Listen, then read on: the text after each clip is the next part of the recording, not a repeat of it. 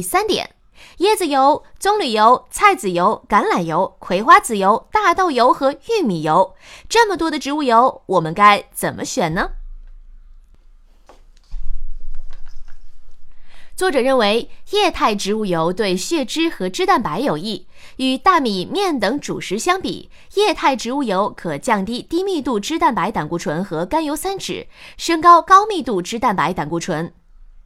目前，橄榄油的证据最为广泛，可明确降低冠心病风险。室温下的固态油，包括椰子油和棕榈油，对心血管是有害的。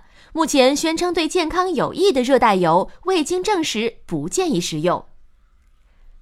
第四，杏仁、核桃、榛子、巴西坚果、开心果、松仁、树坚果、花生等坚果含有丰富的不饱和脂肪酸，而热量也高，那么对心血管是否有益呢？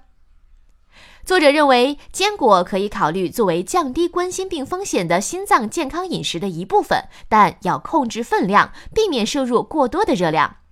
临床医生建议，在将坚果加入饮食中时，要替换等热量的其他食物。